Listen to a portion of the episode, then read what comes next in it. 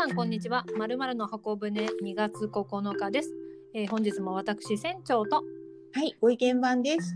よろしくお願いします。よろしくお願いします。2月も入りま2月にも入りましたけれども、最近のはいご意見番はいかがですか？いやー、本当にますます外出しなくなったような気がします。まあまあまあまあまあそういうような状況でもありますからね。ねあの出ろ出ろっていうわけではないんですけれども、そうですね。なんか生活にはい。あの必要ななんていうのかな。外出しかしてないような気がするんですけれども、最近ね、はないんか、まあこのコロナはい。後だからっていうわけじゃないのかもしれないけれども、はい。なんかお店側が変わったなって思ったことが2つあって、ほうほうほう。どどういうのですか？そうあのこの前、まあ、はい。近所の,、あのショッピングセンターの中に入っている、はい。いまあ、いわゆる100円ショップはい。すごい大きいのがあるんですけれども、うーん。そこに行ったらはいあの館内放送がかかっていてはいそれはもうちょちょっと前ぐらいからその同じ内容がかかっていたんですけれどもはいまず、はい。まあ、あのアナウンスの詳細をこう一言一句は覚えてはいないんですけれども、えええまあ、概要としてはえはいあの人数が少ないスタッフの人数が少ないから最小人数でやっているので、はい。あの何かお探しのものがあった場合にあの気軽に声をかけるな。はいはい。ていうのと要するに出てるだけですよっていううんうんものとあとはなんかこうまとめ買いをするときは、はい。あの事前にあの言ってくれないと在庫がないことがありますよとかあとはなんかその商品のお問い合わせのお電話はご遠慮くださいとか、要するに店に電話をかけるなっていうこととかはい。あとは、まあ、少人数、まあ、これは他のお店もやってると思うんですけれども、はい。なんか少人数でお買い物に来てレジに並ぶのは一人にしてくれとか、まあ、短時間でお買い物を済ませてください。みたいな、うんなんていうのかな。ねこう、うん。ち注意書きのオンパレードみたいな、うん。そへえ、それをこうねい察してみたいなのはあってもそんなにこう具体的に放送で 言うもんなんですね。私は知りませんでしたそれは。あら変わったなと思って。でも、はい。今まで言いたかったことだのを、うん。なんか今回ほら、ね、いろいろなことで言いやすくなったじゃないですか。そうですね。割とこう消毒してくださいとか検温してくださいみたいな流れの中で、はい。うん。でそれをしてしまうとあの、はい他のそこに時間が取られて他の方へのサービスがおろそかになってしまうっていうのも多分往年の悩みだったんじゃないのかなって。そうですね。なんかこうもうこれだけ棚もあってこんだけ広いけどでももう自分で探して 在庫も自分で確認してっていうことですよね。そうなの。だからお店側が結構ねあの主張しやすい風潮になってきたのかなっていうのとあと、はい受け止める私の方お客様の方も嫌な感じはしないっていうか、うんうんなんかこうそうそうそうそうしてほしいよねっていうか妙に共感できたりとかそうですね。でもそうだレジとかでレジまで来てなんか聞き始める方いらっしゃるじゃないですか。いますいます。次々って私は思ってるのに ああその間に隣のレーンがどんどんどんどん流れていくとあーんって思いますよね。いやすごい思います。でそれが解消されるってことですもんね。そうですそうです。でそれと もう一つなんかそれを、はなんか強く印象付けられたのが、はいあのさらに私あのすぐ白髪になっちゃうのではい。3週間に1回ぐらいのペースぐらいで染めない髪の毛染めないと真っ白になっちゃうんで、うんうんあのはいヘアカラー専門店っていうちょっと安めのところあるじゃないですかチェーン店ありますねあります。はい。えあそこに行ってるんですね。はい。でちょっと最近も行ったんですけれどもええ そこってはいもう。めちゃめちゃ注意書きが多いんですよ。注意書き。はい。どでどんなのです？普通の美容室じゃないので本当に毛染め専門店なので、はい。まあ安いんですね。うんうんうん。ででも自動販売機で最初はいに券を買っていくんですけれども、はいま。ずあの5000円1万円の両替はいたしません。でで、両替に関するクレームも受け付けませんってまず書いてあるんです一発目。なるほど。そう でお迎えの段階でもうそういう。でその前にその自動販売機をはい。触る前に手を消毒しろと書いてあるんです、あ入り口のところで。はい。で今度あのまあまま待つのにこう椅子に座っているとはい目に入る場所で5分、予約の5分前にはスタンバイしていてくれと。でえっと無断キャンセルを何回か行った方はお断りする場合もありますとか、はいはい。あとは何だったかな。とにかくいっぱいあるんですよ。あであのヘアカラー専門店ですが、はい。全てのなんていうのかなヘアカラーに対応できるわけではありませんのでご了承くださいとか。うん。あとマスクをしたまま施術をしますのであの耳にかかるゴムのところはい。細いものを着用してくださいとあかー幅があるのもありますけどねもうねあのなんだろう。主張したいことを全部こうポップで主張してあのまあ端的に言うとはい。これに従えない文句がある人は来るなっていうはい。潔い。いい感じです。そうですね。で今までだったら多分はい。そんな、まあ先ほどの100均もそうですし、はい。美容室もそうですけどはい。どんなにリーズナブルなお店であってもはい。そんな主張ってしてましたっけ？してないですよね。そうだからなんか私これねこの世の中の動きっはい。てこうお店側がうん。今まで言えなかったことを主張するいい機会だったんじゃないのかなってすごい思うんですけれども、そうですね。どう思いますか？私全然嫌な気はしないんですけれども、うんうん。でも本当にそれができないんだったらあの入店しなくて結構ですっていうのは対等ですもんね。対等というかそのそういうふうにあじゃあもう私は無理だって思ったら行かなきゃいい話ですし、あまあ、それでもって言ったらそれを守ってればうん、中にいるお客様も安心ですよね。そうですそうです。同じ価値観というか同じそのルールのもとうん、お買い物をするとかそういう施術を受けるっていうのだからそれは環境としていいとは思うんですけどはい。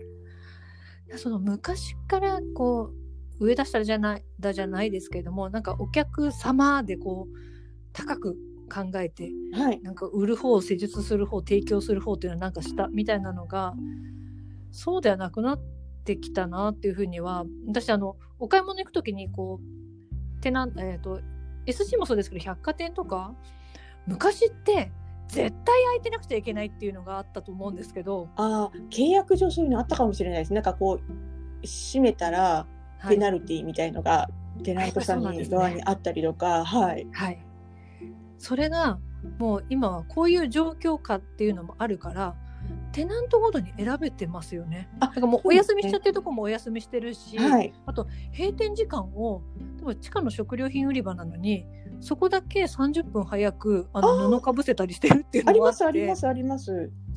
前は多分開けるんだったら最後まで開ける？なんか閉店しない限り閉店？退店しないはいはい。限り、自分の勝手っていうのはもう許されないような感じに見えたんですけどそういうふうにこうじゃあ契約をするされるみたいな関係ではなくて上も下もなくお店側もその百貨店側にちゃんと言える？っていうのは、先ほどご意見番が言ってたのとちょっと近いかなっていうふうにそうです。思いました。いろんな関係性の中で、上下関係みたいのがなくなって、うん。私はこれを提供するから、あなたはこれをください、とか、うん。なんかその対等なうん。関係にものが言えるあの、状況にあそういう召集感になってきた。いい私はいい流れじゃないのかなっていうふうにはすごく思うんですね。で同じ価値観の人がやっぱり集まってくるので、はい。行く方も接客する方も、とてもなんかこう快適な状態で、うん、あのねやり取りができるんじゃないかなっていうふうには思いました。そうですよでね。特にだから最はい。近話題になっているもので、はい。まあ前回私もあの 携帯電話会社の話をしましたけれどもはい。あの時間をかけて相談する人はい。はこうちょっと控えてもらってはい。なんかこうネットで契約する人は安くしますよみたいに今なってるじゃないですか。はい。ありますね。あと3月ぐらいですけどあの新しいけ携帯のあそうのそう。料金体系ですかね。はい。でまさにはい。人に対して、まあ、スタッフさんですけどスタッフさんに対して手厚いサービス、はい。説明とかうん。こうコミュニケーションを求めること自体が、うん私はいいことだと思うんですよ。はい有料になってきてるなって感じしませんか？でもまあねいろいろ長い話をするお客様とかも考えると、はい。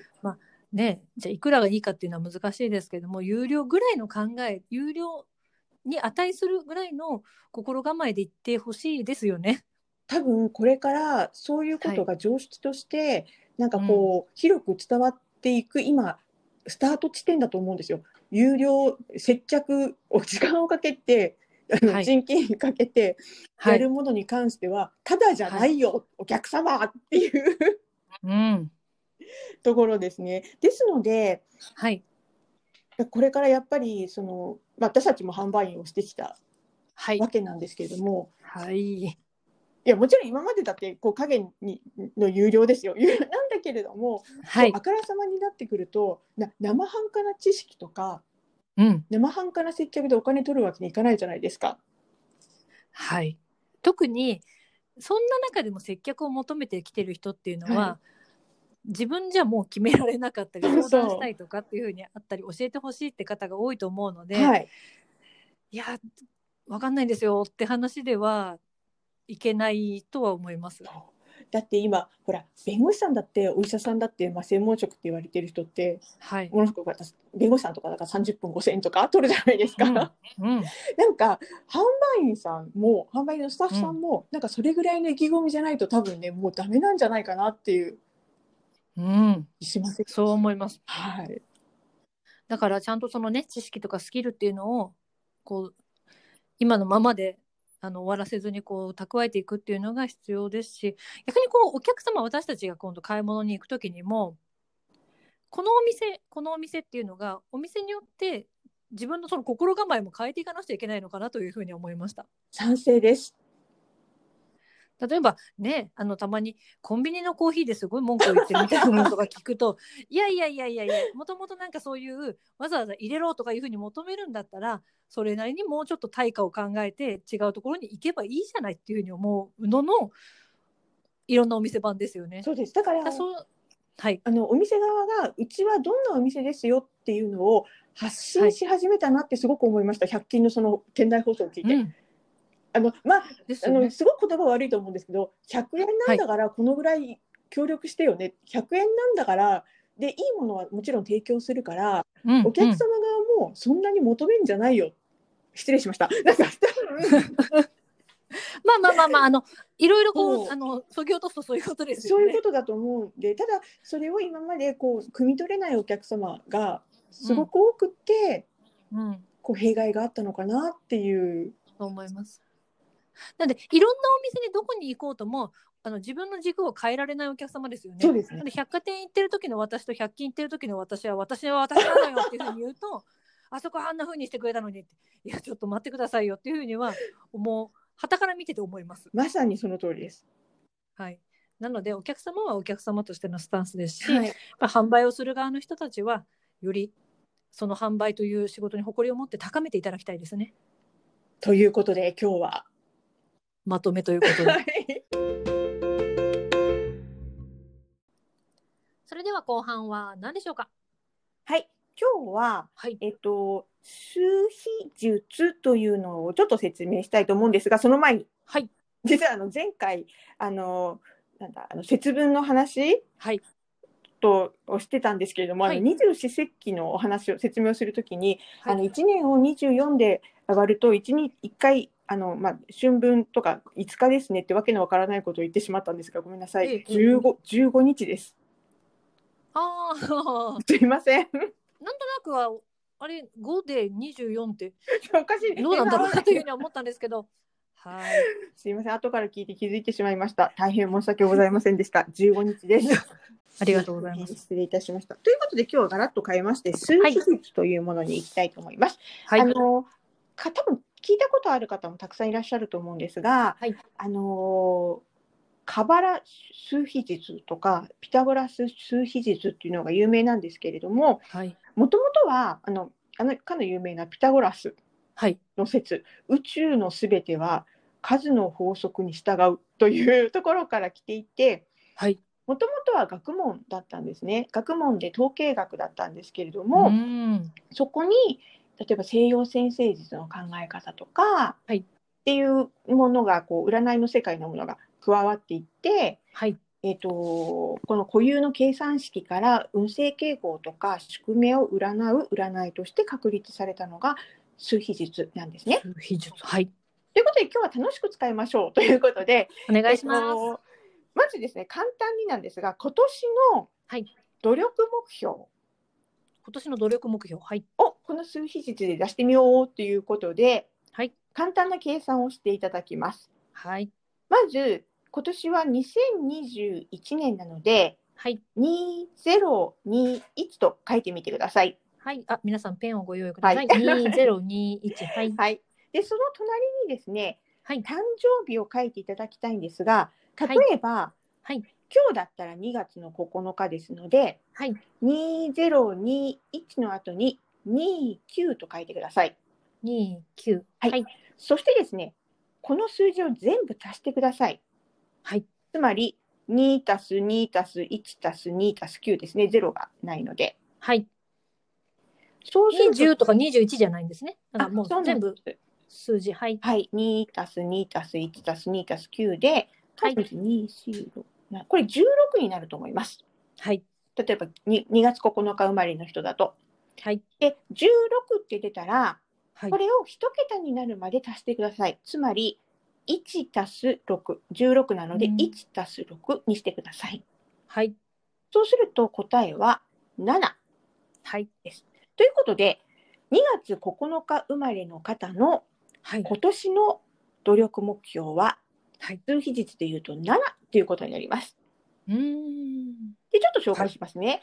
い7っていう方は、今年の努力目標は自己投資、勉強になります。はい。つまり、何かこう勉強したりとか、えっ、と、新しくこう、自分磨きをしたりとか、うん。こう自分にお金、お金をかけるって大変ですけど、自分磨きに、うんえっ、と、時間を使うといいですよっていうのが7です。はい。で、ちなみにですね、私、船長のをやってみたんですが、ありがとうございます。船長って何番？か今計算して出ました？えっと、なんだっけ？二。です。ちなみに2はですね、はい出会いとか人脈作りがテーマになります。へえ。ですので、まあ、こんな状況ではあるんですけれども、はい。人とのコミュニケーションとか、はい。こう一人で何かするんじゃなくて、誰かとっていうようなことを、あの心がけると良きというふうになっております。わかりました。はい。ご意見番は？はい。私は3でございます。三。という3はですね、花開く、楽しみきるです。なんていいんでしょうえ、それ目標なんですか？そうです。だから、なんかこう、ラッキーなことがあって、まあ、ラッキーなことがあったとは、アンラッキーなことがあるに違いないとかっていうふうに悲観的に考えずに、やったーって、無邪気に、やったーわーいイエーイでずっと続けていくってことですね。ちょっとなんかバカっぽいんですけども、いやいやいやなんかこんな幸せなことないですよ。大丈夫かなってちょっと不安ではあるんですけど、まあまあ、あの、何かこう起こった時に、はい。こう後ろめたい気持ちを持つのではなく、まあ、思いっきうんうんりエンジョイしましょうっていうことですね。やりきりましょううんうん。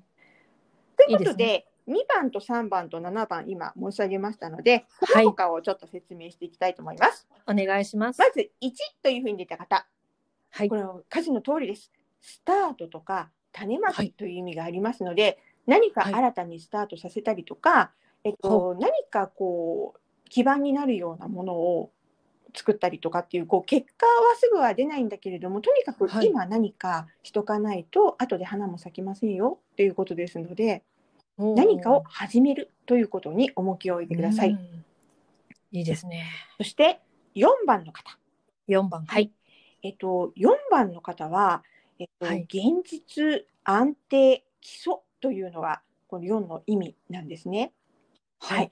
ですので何かこう始めたことを途中でやめたりとかせずにちょっと,、えっと頑張って根気強くこう形になるまでやってみましょうということです。